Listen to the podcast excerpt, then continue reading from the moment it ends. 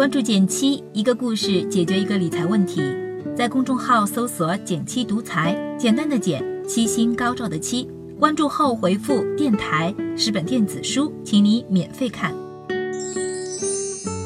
前面的节目中，我分享了一个升级版定投法：当指数估值合理时，正常买入；处于低估时，则加倍买入。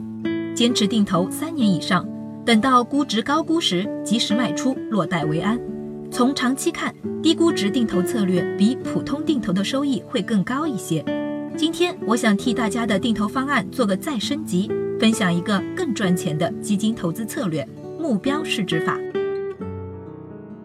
什么是目标市值法呢？看名字有点抽象。在介绍具体方法前，我们先来看一下普通定投是怎么操作的。举个例子，你准备定投沪深三百指数基金，假设你每个月十号发工资，那么一到十号那天，不管这只基金涨还是跌，你都固定买入一千元，这就是普通人最常用的傻瓜定投法。简单总结就是定时定额，而目标市值法则需要根据基金的涨跌计算你每次投入多少钱，操作上是定时不定额。听不明白没关系。我们同样举例说明，以沪深三百指数基金为例，假设一月十号你还是定投了一千元，但同时设置了个小目标，让自己账户里的基金市值每个月都比上一个月固定增加一千元。到了二月十号，你打开账户，看到自己的基金市值变成了五百元，为此你需要掏出一千五百元买入来实现目标市值两千元。到了三月十号。账户里的基金市值变成了两千五百元，你则只需要掏出五百元买入，就能实现三千元的目标市值了。操作上看，普通定投每次买入都是固定的金额，而目标市值法定投金额明显不固定，需要另做计算。但不难总结规律：如果指数基金跌得多了，这个月的投入就会相应增加；反之，如果基金涨得多了，投入也就减少了。如此一来，好处很明显。就是可以在指数便宜的时候多买一点，在贵的时候少买一点，从而赚取更大的差价。这个方法不是我发明的，而是一个美国的经济学家迈克尔·埃德尔森提出的。为此，他还写了本书，并将这个方法命名为“价值平均策略”。有兴趣的不妨进一步阅读。如果时间有限，也可以直接参考上面提到的方法，原理是一样的。说了那么多，那目标市值法到底效果如何呢？我用 Excel 模拟了未来一年股市分别遇到熊市、牛市、震荡市三种情况，看看普通定投和目标市值法定投收益有什么差别。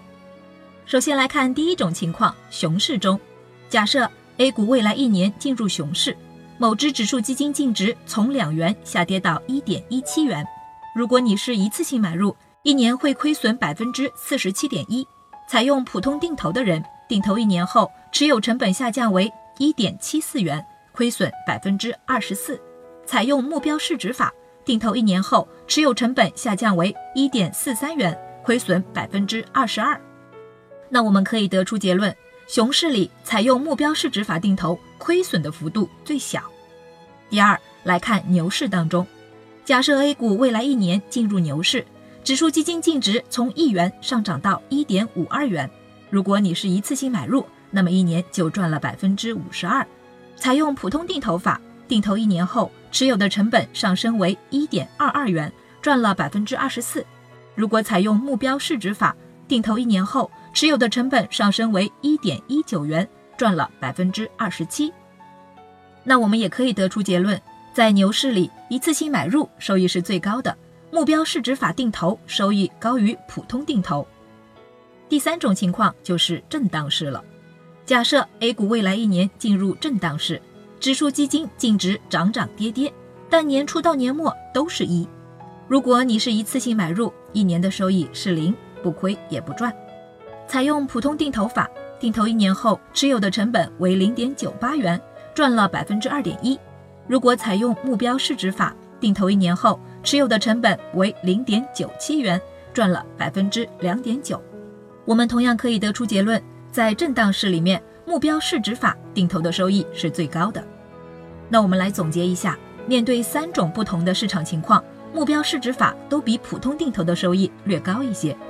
当然，参与过投资的朋友们都知道，理想的牛市并不存在。这也是为什么对于普通投资者建议采取定投的方式了。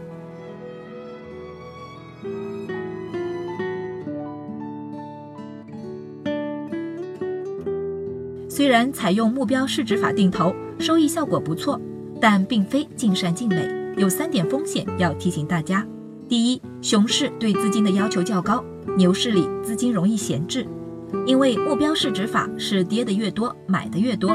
所以，这种定投方式在熊市里就需要持续投入更多金额，补足目标市值。换句话说，这对你的资金量要求较高。当然，如果幸运遇上牛市，基金一路上涨，你每次需要买入的金额就会逐步减少。